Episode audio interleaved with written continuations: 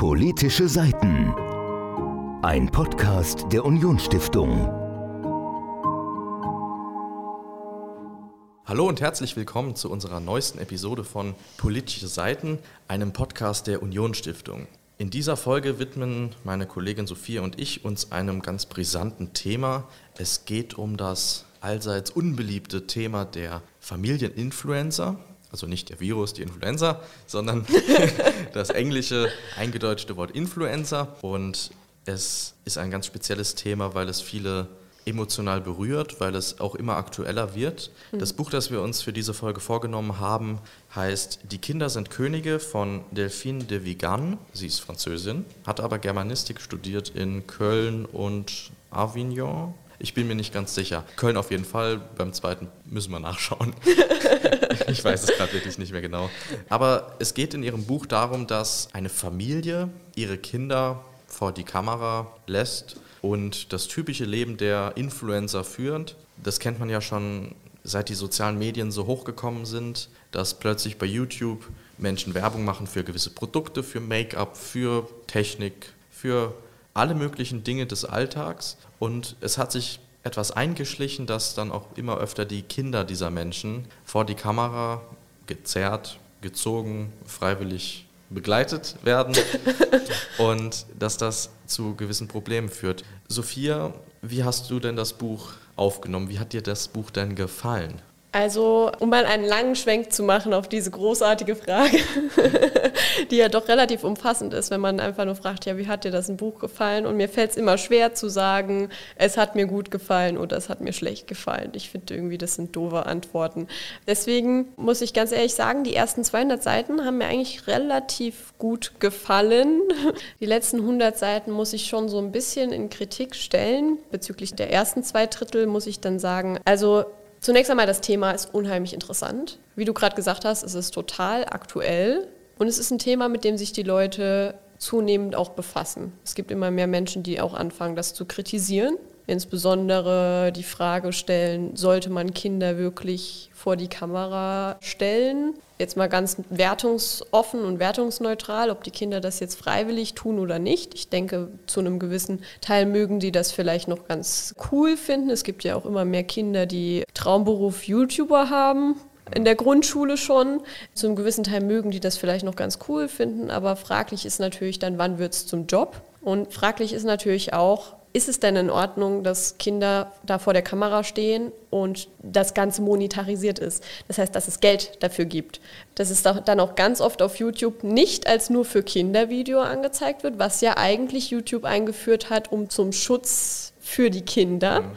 sondern dass es dann halt eben doch auf dem normalen YouTube landet, weil man da mehr Geld verdienen kann. Das sind alles Fragen, die man sich durchaus stellen kann, weil es geht hier gerade darum, dass Eltern dahinter stecken. Also Eltern, die ihre Kinder vor die Kamera ziehen. So, und genau diese Frage behandelt halt das Buch. Wir verfolgen halt eine Thematik, wo ein kleines Kind entführt wird, die Kimi, die komplett im öffentlichen Auge die ganze Zeit gestanden hat. Das heißt, jeder kennt dieses Mädchen. Seit Jahren? Seit Jahren schon. Die haben es mit Aufwachsen gesehen. Sie wurde irgendwann zur Heldin von diesem hieß es Happy Cree, ich weiß es nicht mehr genau, wie der YouTube-Channel hieß, aber sie wurde zur Heldin des YouTube-Channels. Ursprünglich war es ihr Bruder vorrangig gewesen, dann kam sie immer mehr rein und mit ihr natürlich dann auch immer mehr die Mädchenprodukte und die Puppen und die Kleider und rosa und überfüllt. Es wird auch einmal umschrieben, wie ihr Zimmer aussieht, komplett vollgestopft von Marketingartikeln, die ihr irgendwelche Marken zugeschickt haben. Ne? Und die Umschreibung finde ich unheimlich interessant, aber ich muss halt auch sagen, das ist sehr berichtsartig gehalten. Ich kriege wenig Einblick in die Lebenswelt der Charaktere mhm. tatsächlich. Die Mutter ist von vornherein schwarz auf weiß sehr negativ dargestellt. Teilweise Und zu Recht? Teilweise zu Recht. Also ich will das gar nicht in Abrede stellen. Wie gesagt, ich finde das mitunter schrecklich, was da auf YouTube passiert. Und gerade hier in dieser Situation ist es so, dass die Mutter ja wirklich nonstop ihre Kinder nur noch am Film ist und die Kinder können eigentlich gar nicht mehr spielen. Und die Kimi hat ja sogar, das muss man auch sagen, in der Vergangenheit schon geäußert, dass sie das nicht möchte und dass sie nicht dass sie aufhören möchte. Sie wollte mal ein, sie hat sich ins Aufnahmestudio, das die Mutter sich irgendwann eingerichtet hat, derart professionell ist es geworden. Stellt man sich das mal vor, ein Aufnahmestudio, wo die Kinder dann vor die Kamera gezogen wurden. Sie hat sich, das kleine Mädchen hat sich selbst ins Aufnahmestudio gestellt, gesessen vor die Kamera, hat die Kamera angeschaltet und hat ein Video darüber gemacht, wieso sie aufhört. Und die Mutter hat sie erwischt und hat sie von der Kamera weggezogen. Das muss man sich mal vorstellen. Also das Kind hat schon geäußert, sie möchte es nicht. Und in dieser Situation befinden wir uns dann, wenn das Kind entführt wird. Und das ist ein, vom Plotaufbau her und von den Begebenheiten, die da alle mit reinfließen, finde ich es unheimlich interessant. Und ich finde es auch großartig, dass sich ich muss sagen, endlich mal jemand literarisch diesem Thema annimmt. Weil gerade Thematiken, die ein bisschen sehr auf YouTube und andere digitale Plattformen abstellen, die werden in Büchern, finde ich, meine persönliche Auffassung, unterrepräsentiert. Und das, das finde ich sehr lobenswert, dass das hier deswegen mal eine Plattform gefunden hat, ja. damit man sich auch mal damit auseinandersetzt. Mhm. Und vor allen Dingen auch mal eine kritische Plattform gefunden hat. Nur dafür muss ich dann sagen, fehlt mir auch schon in dem ersten Teil ein bisschen die Tiefe. Mhm. Und den zweiten Teil, also diese letzten 100 Seiten, da muss man sagen, da hat sie dann so plötzlich mit Science Fiction angefangen, also hat das Genre gebrochen, möchte man schon fast sagen, und hat eine Dystopie geschrieben. Und das hat mir nicht mehr gefallen, weil da fand ich, wurde es belehrerisch und das hätte man auch nicht gebraucht, weil ich fand, man hat sich als Leser schon genügend mit der Thematik auseinandergesetzt und auseinandersetzen können auf den ersten 200 Seiten, die den Ist-Zustand darstellen. Das heißt, den Zustand, den wir auch aktuell momentan gerade haben und der nicht nur in dem Buch so ist, weil es gibt hunderte solcher Mami-Vlogger mittlerweile. Es werden immer mehr, hunderte, tausende, ich weiß es nicht, ganz ehrlich, ich weiß das gar nicht einzuschätzen, wie viele solche Familien-YouTube-Channels es mittlerweile gibt. Und die einen zeigen ihre Kinder weniger, die anderen zeigen ihre Kinder mehr. Dann gibt es natürlich auch YouTuber, die waren schon immer auf YouTube gefühlt, mit denen ist man selbst schon aufgewachsen.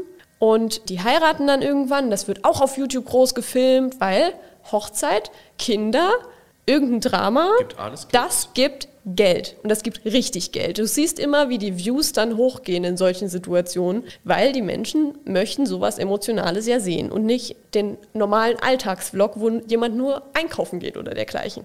So, und das heißt, viele, die schon auf YouTube ohnehin waren, sind jetzt mittlerweile in dem Alter, wo man Kinder bekommt. Und da gibt es eine, ein Beispiel, das mir da an dieser Stelle einfällt, von einer YouTuberin, im Beauty-Bereich. Näher möchte ich das jetzt nicht spezifizieren, aber die hat Kinder bekommen und hat ursprünglich gesagt, sie möchte den Namen dieses Kindes nicht verraten. Und ich hatte dafür großen Respekt gehabt. Aber, das muss man auch sagen, zwei Monate später war der Name bekannt. Und ein Jahr später war das Kind auf dem YouTube-Channel zu sehen. Und mittlerweile besteht der YouTube-Channel fast nur noch aus Spielvideos mit dem Kind. Das heißt, man kann vielleicht auch sagen, dass YouTubern ab einem gewissen Zeitpunkt, wenn sie immer schon die Massen in ihr Wohnzimmer reingelassen hatten, dass die dann nicht mehr aufhören. Und dass sie dann ihre Kinder halt auch zeigen müssen. So, und deswegen um zurück zum Buch zu kommen, das hat das Buch gut gezeigt und dafür muss ich dem Buch wirklich Applaus gönnen und Lob gönnen. Ich möchte noch kurz einen Schritt zurückgehen und unseren Zuhörern und Zuhörern erzählen, was denn eigentlich der Plot ist. Mir ist aufgefallen, wir haben jetzt schon auf einer Metaebene diskutiert, aber noch nicht genügend Informationen geteilt, damit ihr auch zu Hause an den Empfangsgeräten genau versteht, um an was den es Empfangsgeräten. geht. Es geht nämlich darum, dass es eine Hauptperson gibt, das ist die Melanie. Melanie ist schon seit ihrer Kindheit begeistert von Sendungen wie Big Brother und diesen ganzen Contests, Modelsendungen. Also immer da, wo Menschen, die eigentlich wirklich ein Talent haben, in die Öffentlichkeit dringen, um gefilmt zu werden und weil sie in allermeisten, in allermeisten Fällen eben gut aussehen oder etwas einen niederen Trieb ansprechen, dann berühmt werden. Das hat Melanie schon immer gefallen und sie wollte selbst berühmt werden, hat es aber am Anfang nicht geschafft. Nach einer kleinen Lebenskrise hat sie dann das Internet für sich entdeckt und auch YouTube als Plattform der Selbstdarstellung. Und das hat dann funktioniert, indem sie Videos über ihre Kinder oder mit ihren Kindern gedreht hat. Es waren zuerst ganz normale Videos, also wenn man überhaupt in dem Kontext von normal sprechen möchte, wenn man die Kinder ihrer Privatsphäre beraubt, wo einfach äh, Spielen gefilmt wird oder wo Kinder etwas auspacken, das ist etwas ganz Beliebtes. Diese Unboxings, die früher erwachsene Menschen mit der Fähigkeit zur Selbstreflexion und freien Entscheidungen getroffen haben, diese Videos, wo Produkte ausgepackt werden oder gewisse Süßigkeitenpackungen. Und das hat sie eben getan mit ihren Kindern und die Videos sind, wie man heute sagt, viral gegangen.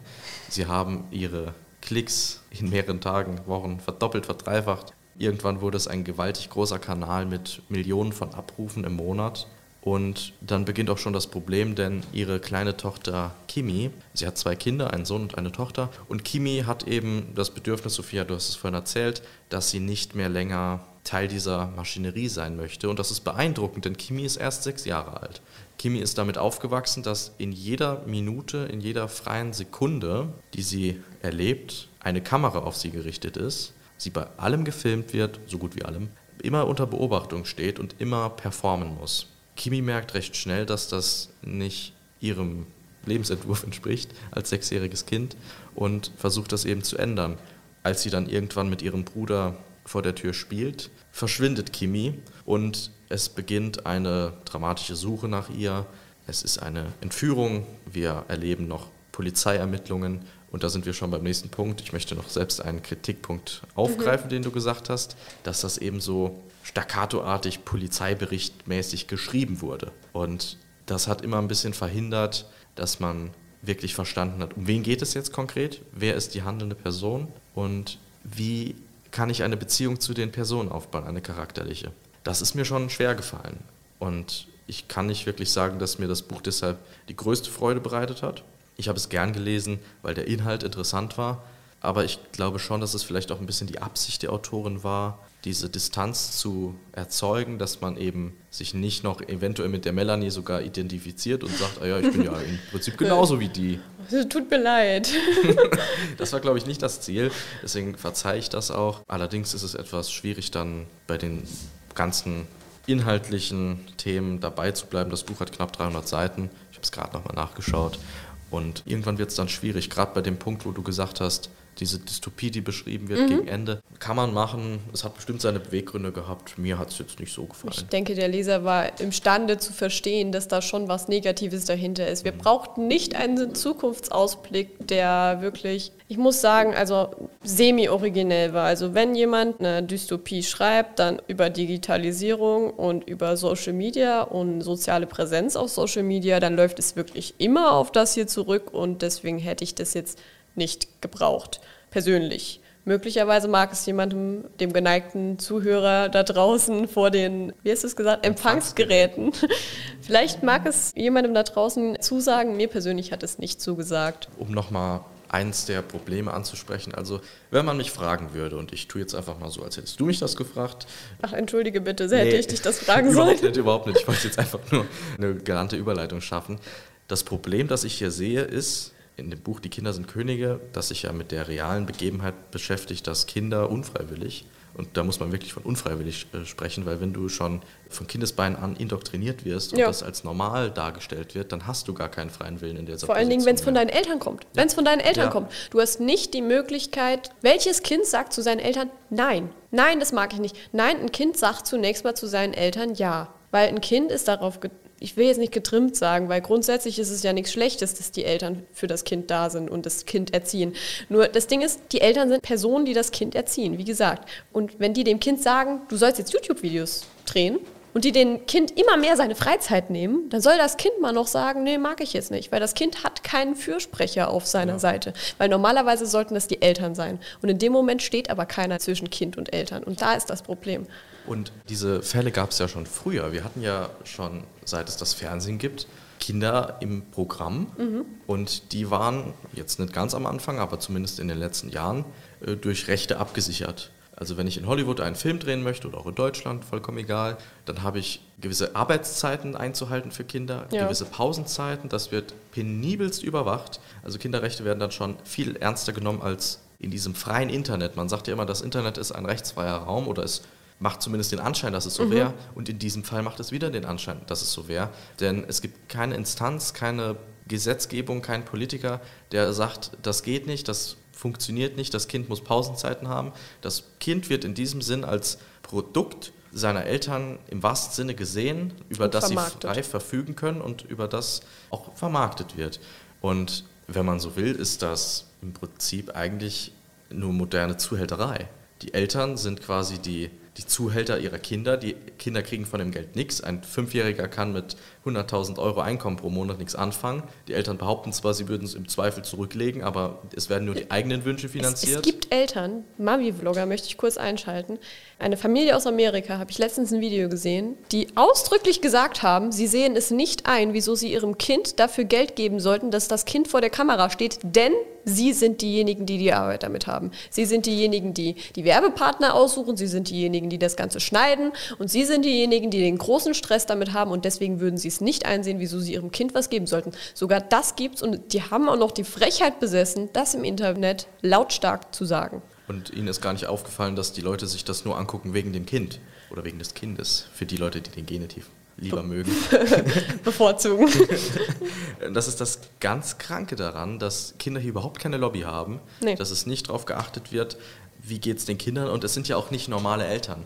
Es sind ja immer Menschen und Eltern, die ihre eigenen Ambitionen in das Kind projizieren das hat man ja übrigens auch gehabt bei diesen ganzen Kinderschönheitswettbewerben, wo dann immer die vierjährige Lisa dann mit Tütü und Schminke dann auf einer Bühne vor 50-jährigen Männern und Frauen äh, tanzen muss und die Eltern im Hintergrund klatschen und sagen, du bist die Beste, aber nur, weil sie das selbst nie hatten und das für irgendwas Tolles, Erstrebenswertes halten. Das ist ja eine Großkrankheit in den USA gesellschaftlich.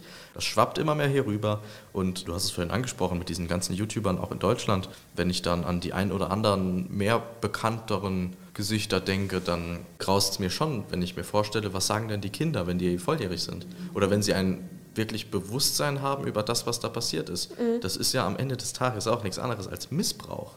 Formuliere ich jetzt mal ganz scharf. Und da möchten wir vielleicht jetzt mal kurz einhaken. Und zwar haben wir nämlich über diese Problematik, wie der Rechtsschutz von Kindern überhaupt aktuell, von Kindern, die auf YouTube von ihren Eltern gestellt werden, überhaupt aktuell besteht. Darüber habe ich nämlich gesprochen mit dem Professor Dr. Mustafa Temus Olacolo. Und der hat einen Lehrstuhl für Strafrecht, Strafprozessrecht und Rechtsphilosophie hier an der Universität des Saarlandes inne. Und mit dem habe ich ein bisschen drüber gesprochen, wie ist das eigentlich aktuell? Wie sind die Rechte der Kinder ausgestaltet? Wer verwaltet diese Rechte? Weil Kinder können vielleicht ihre Rechte noch nicht selbst schützen. Liegt es dann in Aufgabe der Eltern? Und wie ist dann das Problem, wenn die Eltern vielleicht selbst in diese Rechte eingreifen? Und wäre es vom strafrechtlichen Bereich her möglich, hier gewisse Anhaltspunkte bereits strafrechtlich zu verfolgen. Und darüber habe ich mit dem Professor Olaculu gesprochen, um natürlich, wir heißen ja politische Seiten, um jetzt den Bogen zurück zu unserem Podcast zu spannen, um dann auch darüber nachdenken zu können, ob vielleicht für die Politik in Deutschland in solchen Bereichen nicht doch Handlungsbedarf bestünde und wie dieser aussehen könnte. Und damit ab zum Interview. Viel Spaß. So, mir gegenüber sitzt jetzt Professor Dr. Olacolo. Ja, das war schon mal gut. Er hat eine Professur im Bereich Strafrecht an der Universität des Saarlandes inne und da würde ich Sie jetzt mal kurz bitten, sich einmal kurz selbst vorzustellen, weil das finde ich immer viel interessanter, wenn sich Menschen selbst vorstellen. Aber das könnte dann sich in die Länge ziehen, aber ich mache es trotzdem mal kurz. Also mein Name ist Mustafa Termus Olakçoğlu. Ich bin in Nürnberg geboren, bin dann dort auch aufs neunjährige musische Gymnasium, äh, war dann auch an der Friedrich-Alexander-Universität, habe dort Jura studiert und ja, relativ schnell wurde dann deutlich, ich war dann zwischenzeitlich auch als studentische Hilfskraft tätig an einem Lehrstuhl für Zivilrecht. Mhm. und ich wusste, okay, ich will wahrscheinlich an der Uni bleiben. Und ja, dann habe ich auch an der FAU promoviert zum Betäubungsmittel Strafrecht. Das war dann so mein erstes Steckenpferdchen, also neben dem Betäubungsmittelrecht auch das Arzneimittel- und Medizinstrafrecht. Und ja, habe dann schließlich habilitiert zum Thema strafbare Äußerungen bzw. strafbare Kommunikation. Ging nicht ausschließlich, aber doch im Schwerpunkt auch viel um Hate Speech. Mhm. Das waren so die Forschungsschwerpunkte am Lehrstuhl von Professor Kuttlich. Mhm. Ich habe mich dann hier ja an der Universität des Saarlandes auf die Stelle beworben und hatte dann das Glück, ja, hier den Ruf bekommen zu haben. Und seitdem habe ich jetzt seit dem 1. Dezember den Lehrstuhl für Strafrecht, Strafprozessrecht und Rechtsphilosophie. Das ist die Nachfolge von Professor Koriat. Super, vielen Dank. Ja, dann wollen wir vielleicht gleich starten. In dem Interview geht es jetzt heute um den rechtlichen Hintergrund zu dem Buch, das Tim und ich eben schon besprochen haben, zu Die Kinder sind Könige. Und zwar gibt es überhaupt schon in irgendeiner Form eine strafrechtliche Regelung? Wie ist es mit Grundrechten? Wie verhalten die sich in diesem Bereich? Genau, das ist jetzt so ein bisschen das Thema dieses Interviews. Ja. Da würde ich vielleicht eingangs gleich mal schon mal fragen Was da ja jetzt zentral aufploppen würde, wäre das sogenannte allgemeine Persönlichkeitsrecht. Ja, ja. Abgeleitet aus Artikel 2 Absatz 1 in Verbindung mit Artikel 1 Absatz 1 Grundgesetz. Und da stellt sich zunächst mal die Frage für den geneigten, nicht unbedingt juristisch schon eingelesenen Zuhörer, was ist denn dieses allgemeine Persönlichkeitsrecht überhaupt und wieso wird es für dieses Buch und für dieses Thema Familienvlogger interessant? Das ist wirklich eine interessante Frage insofern, weil man allein schon darüber wirklich zwei Stunden diskutieren könnte, was dieses allgemeine Persönlichkeitsrecht. Wir können schon mal sagen, dass es nicht das allgemeine Persönlichkeitsrecht gibt. Deswegen ist es ja allgemein. Das heißt, es ist ein relativ mhm. heterogenes Recht. Es hat unterschiedliche Ausprägungen. Wir könnten erstmal sagen, dass das allgemeine Persönlichkeitsrecht ja so das Individuum als Mensch, als soziales Wesen erfasst und mhm. die damit einhergehenden Freiheitssphären. Das heißt erst einmal natürlich vor allem das Ich und seine Sphäre. Das heißt gewisse Persönlichkeitssphären, Freiheitssphären, Lebenssphären also auch etwa die Befugnis des Einzelnen, sich zurückzuziehen in seine Privatsphäre, in seine Intimsphäre, nicht alles von sich preiszugeben, sich in gewissem Grade auch selbst so darzustellen, wie es ihm beliebt. Das heißt, das gibt uns irgendwo auch ein Recht zur Lüge, mhm. solange wir nicht andere irgendwie dadurch schädigen. Also wir können hochstapeln, wir können uns eben selbst darstellen, wir alle sind Schauspieler, wir können für uns bleiben. Es umfasst aber natürlich auch noch weitere Rechte, so etwa das Recht auf Selbstbestimmung, also etwa das Recht, die eigene Abstammung zu kennen, ferner die informationelle Selbstbestimmung, das heißt die Entscheidung, wann ich bestimmte Dinge von mir eben preisgebe und wann nicht, bestimmte Persönlichkeitsmerkmale, Lebenssachverhalte mitgebe oder nicht. Und vor allem das Recht am eigenen Bild und am eigenen Wort, also das Recht, die Darstellung der eigenen Person anderen gegenüber, wann wie, auf welche Weise. Gleiches gilt eben auch für das Recht am eigenen Wort, also die Befugnis, selbst und eigenständig bestimmen zu können, wer das Wort überhaupt aufnimmt, wahrnimmt und ob eben bestimmte Worte und Bilder eben auch auf Tonträgern, Dateien gespeichert wiedergegeben werden können. Also wir sehen, es ist ein sehr, sehr weites, mhm. heterogenes Feld und dementsprechend sind natürlich auch die denkbaren Formen von Eingriffen, von Beeinträchtigungen dieser Freiheitssphären ebenso unterschiedlich und unterschiedlich intensiv. Weil Sie es gerade gesagt haben, hier prallen auch unterschiedliche Freiheitssphären tatsächlich aufeinander. Wir haben wenn es um die Frage geht, vor allem solche Bilder von jungen Menschen von mir aus auch von Säuglingen, von Kindern zu teilen, da könnten wir eigentlich von einer Trias sprechen. Trias dahingehend, wir haben auf der einen Seite natürlich das Kind oder die jungen Menschen mhm. mit seinem APR, also mit seinem allgemeinen Persönlichkeitsrecht. Nicht nur das allgemeine Persönlichkeitsrecht übrigens, äh, man könnte auch sagen, irgendwo vielleicht auch die Gesundheit. Und zwar mhm. hier vor allem die mentale Gesundheit, das dann an oberster Stelle stehen muss natürlich. Und auf der anderen Seite haben wir natürlich auch das elterliche Erziehungsrecht, mhm. also hier Artikel 6 Grundgesetz, hier auf die Entwicklung des Kindes Einfluss zu nehmen. Und irgendwo dazwischen, da liegt der Staat, einerseits vielleicht vermittelnd, Mhm. Auf der anderen Seite irgendwie vielleicht auch, weil es einen Schutzauftrag hat, irgendwie auch eingreifend, regulierend der staatliche Schutzauftrag. Und da sehe ich eben die Schwierigkeit oder das macht sozusagen dieses Feld so anspruchsvoll, weil wir hier natürlich unterschiedliche Interessen zum Ausgleich bringen müssen. Da steht ein Clash sozusagen an mhm. von verschiedenen Freiheitssphären. Was da vielleicht in dem Rahmen auch noch ganz interessant ist, das Kind hat dann ja selbst nochmal sein allgemeines Persönlichkeitsrecht. Gehört es dann dem Kind noch selbst? Es ist ja minderjährig oder gehört es den Eltern oder wachen die Eltern lediglich über dieses Recht und haben dabei dann den Kindeswillen vor Augen? Wie verhält sich das dann in dem Zusammenhang? Das ist, glaube ich, eben die schwierigste Frage in dem Kontext. Also wer bewirtet dann dieses Recht? Ab welchem Zeitpunkt ist das allgemeine Persönlichkeitsrecht, das ja eben auch ein Entwicklungsrecht ist? Dementsprechend entwickelt es sich selbst auch am Kind. Mhm. Das sehen wir auch daran, dass von diesem allgemeinen Persönlichkeitsrecht, was in diesem Kontext von besonderer Relevanz ist, auch so ein gewisses Recht auf digitale Entwicklung,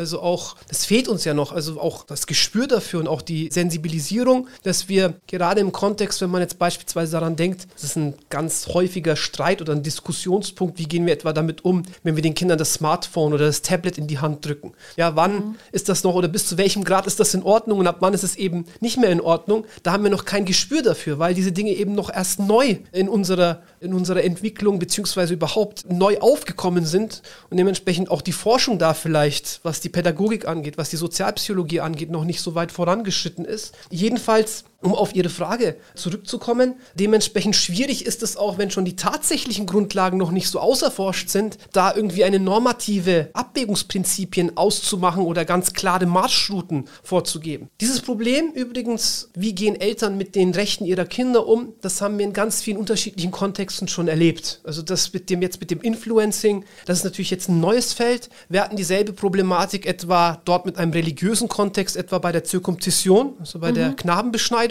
Wir haben das aber auch in vielen anderen Bereichen, wo es beispielsweise um die Persönlichkeitsentwicklung des Kindes geht und wie wir darauf Einfluss nehmen. Also wie weit etwa ein irgendwie geartetes elterliches Erziehungsrecht, also ich rede jetzt ganz bewusst nicht vom Züchtigungsrecht, weil mhm. Kinder haben ein Recht auf gewaltfreie Erziehung, aber schon von bestimmten Erziehungsmaßregeln. Also wie weit dürfen die Eltern beispielsweise das Kind gegebenenfalls, um es irgendwie zu erziehen, Hausarrest erteilen oder wie inwiefern dürfen sie ihm eben das Handy aus der Hand nehmen und so weiter. Und in all diesen Kontexten, oder Tattoos, Piercings, solche Geschichten, in all diesen Kontexten stellt sich immer die Frage, wir haben auf der einen Seite die Interessen des Kindes, die Interessen auf unterschiedliche ja, Ausprägungen, Sphären des allgemeinen Persönlichkeitsrechts. Und das wird jetzt in gewissem oder bis zu einem gewissen Grade auch von den Eltern bewirtet, weil ja die Eltern das Erziehungsrecht haben. Mhm. Und da ist eben natürlich die Frage, und das wird man eben nur im Einzelfall beantworten können, um welches Recht geht es, wie weit kann vielleicht das Kind schon über dieses Recht bestimmen. Wir können das ja vielleicht, um es auch für die ZuhörerInnen angenehmer zu machen, anhand wirklich konkreter Beispiele nochmal durchgehen im Folgenden. Das dürfte eben wirklich vom konkreten Recht, von dem konkreten, von der konkreten Ausprägung des Persönlichkeitsrechts abhängig sein, ob wir eben sagen, das Kind ist schon geistig und sittlich imstande, so lautet immer die Standardformel dazu, geistig und sittlich imstande, über das jeweilige Gut oder über die jeweilige Freiheitssphäre mhm. zu verfügen. Wenn es das nicht ist, dann steigen die Eltern ein. Und da ist eben das große Problem, haben die Eltern vielleicht eigene Interessen? Und wenn sie das haben, wie wägen sie das ab? Oder dürfen sie dann überhaupt noch abwägen? Oder müssen dann nicht vielleicht andere Kontrollinstanzen mhm. praktisch dazwischen geschaltet werden? Genau. Vielleicht gehen wir mal an das konkrete Beispiel mhm. hier aus dem Buch heran von der kleinen Kimi, die ja schon öfter zeigt, dass sie eigentlich Unwillen an dieser Videoaufnahme hat. Eine Szene im Buch, die mir noch besonders in Erinnerung geblieben ist, ist, dass die Mutter dann tatsächlich ins, ins Aufnahmestudio, das sie sich da irgendwie in der Nebenwohnung eingerichtet haben, hineingeht und ihre kleine Tochter dabei beobachten kann, wie sie da sitzt und in die Kamera sozusagen reinspricht, dass sie jetzt aufhören möchte. Und sie sagt auch ganz klar, dass sie aufhören möchte. Und das hat die Mutter dann sogar noch in eine Instagram-Story live gestreamt, sodass es noch jeder mitbekommen hat. Mhm. Also es ist jetzt noch nicht mal ein Geheimnis gewesen. Und die Schilderung war dann auch gewesen, dass sie dann nur zu dem Kind gegangen ist und gesagt hat, du weißt ja gar nicht, was du willst sozusagen. Wir hören nicht auf, dieser Channel bleibt bestehen und Kimi übertreibt nur gerade oder macht nur gerade Drama. So nach dem Motto. Aber es, es, war ganz, ganz klar, was der Will des Kindes in dem Zusammenhang war. Also ich glaube, vielleicht, um das vielleicht vorwegzunehmen, wenn wir ein einigermaßen, also unabhängig von der Frage, von der, von der einzelfallbezogenen Frage, ist das Kind eben irgendwie schon imstande, über mhm. bestimmte mhm. Dinge zu verfügen? Ja, nein. Wenn es das tut, im Einzelfall. Dann würde ich meinen und vor allem auch ablehnen tut, also ganz klar die fehlende Einwilligung zum Ausdruck bringt, dann würde ich meinen, dann ist das schon irgendwo eine Manifestation ne, einer Entscheidungsfähigkeit mhm. und eines Entscheidungswillens. Und hier würde ich wirklich schon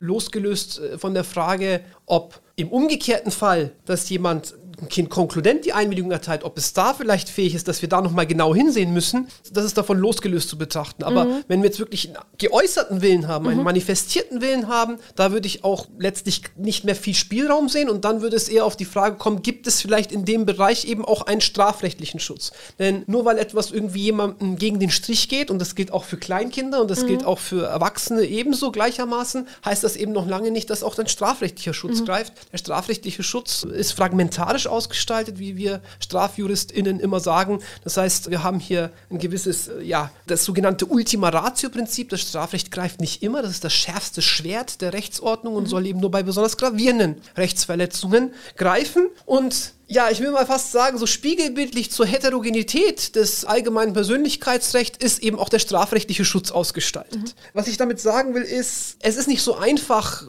eine bestimmte Handlung einfach aus, rauszugreifen und dann ins StGB zu gucken und da steht dann drin, ja, genau diese Handlung ist irgendwie strafrechtlich relevant. Da muss man dann schon mal suchen. Und gerade beim allgemeinen Persönlichkeitsrecht ist es eben aufgrund der unterschiedlichen Stoßrichtungen so, dass auch der Schutz zerstreut ist. Also ja. wir haben jetzt nicht einen, wir haben zwar einen konkreten Abschnitt zu den äh, Delikten gegen den persönlichen Geheim- und Lebensbereich, aber auch darüber hinaus gibt es äh, über das Strafrecht und auch über das Zivil- und Nebenstrafrecht weitere Strafvorschriften, die hier einschlägig sein könnten. Das Problem am Strafrecht ist allerdings, dass zum einen bestimmten, den meisten Gesetzen, Gesetze entstehen ja nicht irgendwie vollkommen kontextlos, sondern meistens ist es so, dass ein bestimmtes Phänomen bekannt wird und mit diesem Phänomen will man irgendwie, gegen dieses Phänomen will man ankämpfen und dann erlässt man ein Strafgesetz. Vor allem die neuere Strafgesetzgebung zeichnet sich oder geht nach diesem Muster. Mhm. Das führt aber dann dazu, dass das jeweilige Verbot auf einen ganz konkreten Fall zugeschnitten ist. Und das führt dann wiederum zur Gefahr, dass andere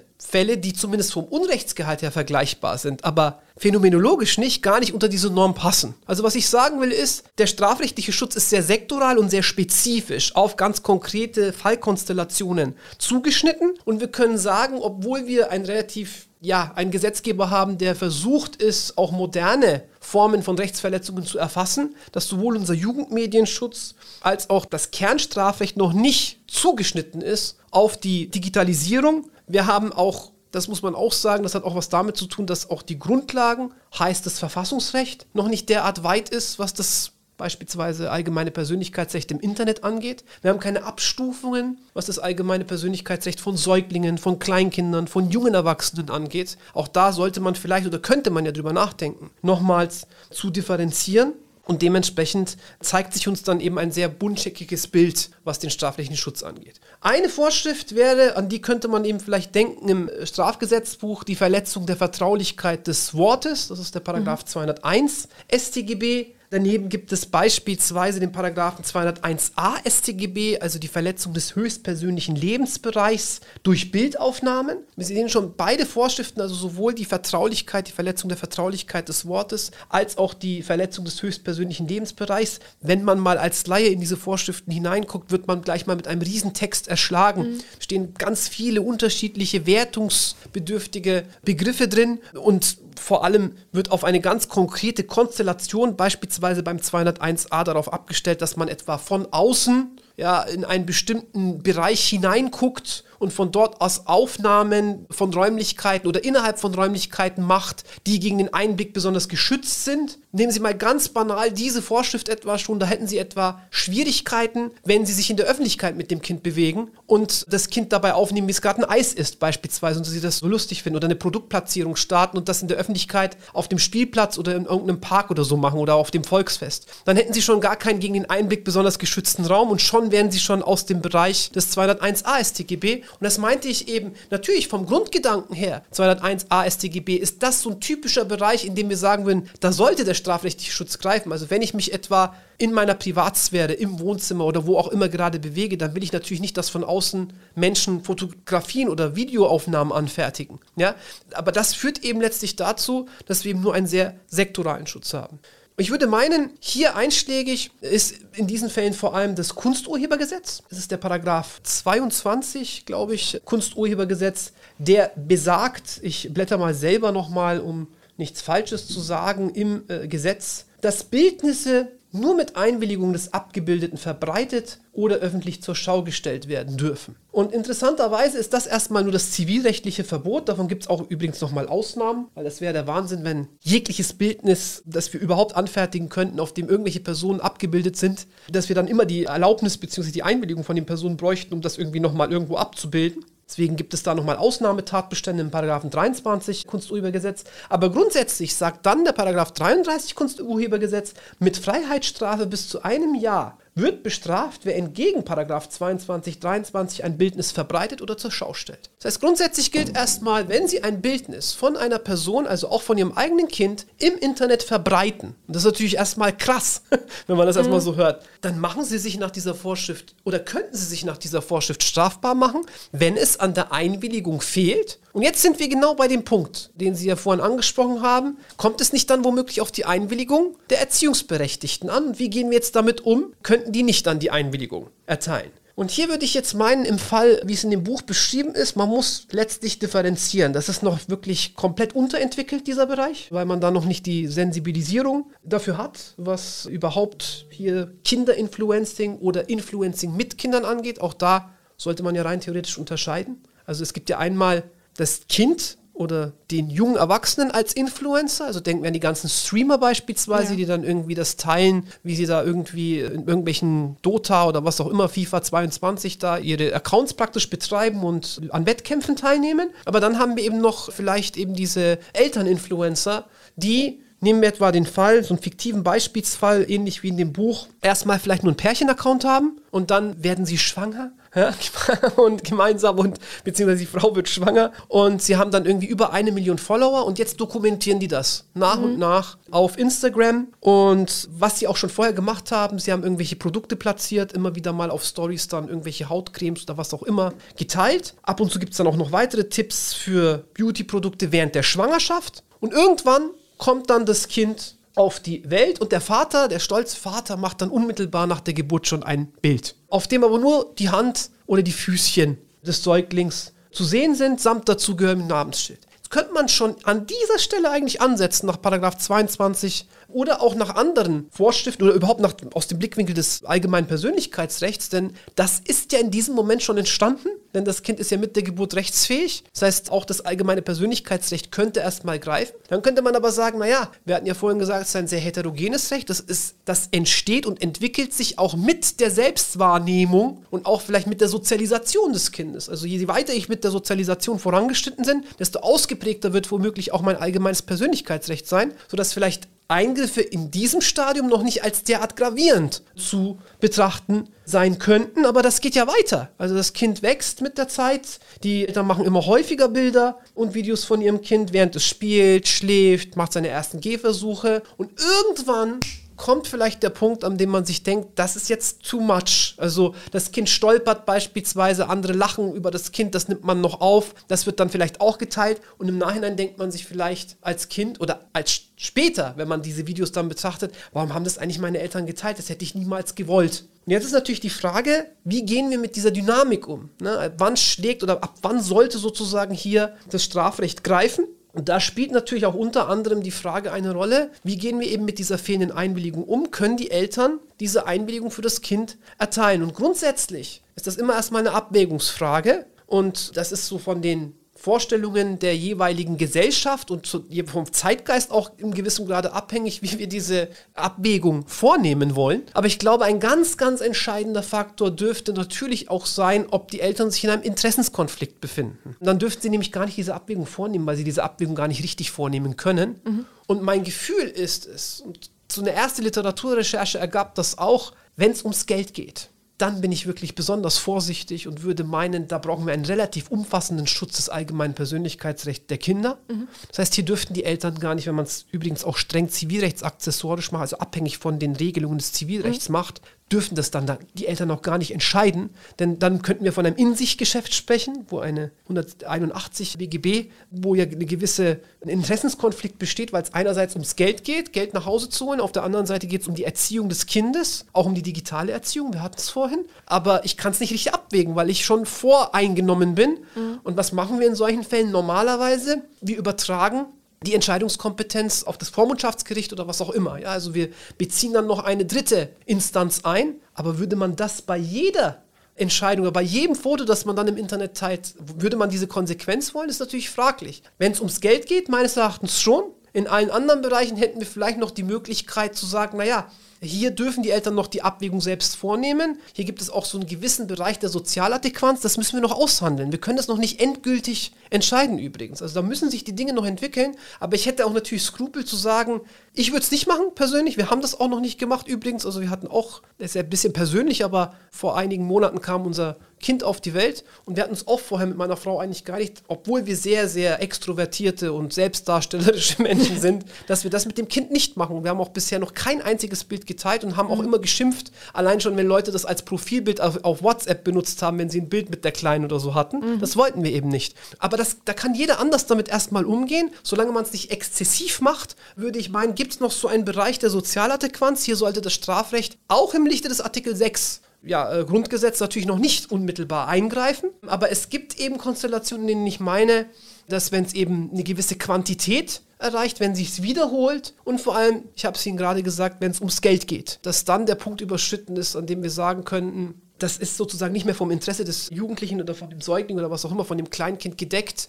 Hier besteht keine Einwilligung und wir als Eltern können entweder die Einwilligung schon gar nicht erteilen, weil ein In-sich-Geschäft besteht, oder selbst wenn wir es rein theoretisch dürften, gehen die Interessen des Kindes gegenüber den monetären Interessen vor und wir bräuchten hier irgendwie noch so eine Art Regulierungsmechanismus, irgendwie vielleicht ein Erlaubnisverfahren oder was auch immer. Vielleicht ein Punkt noch zur Strafbarkeit.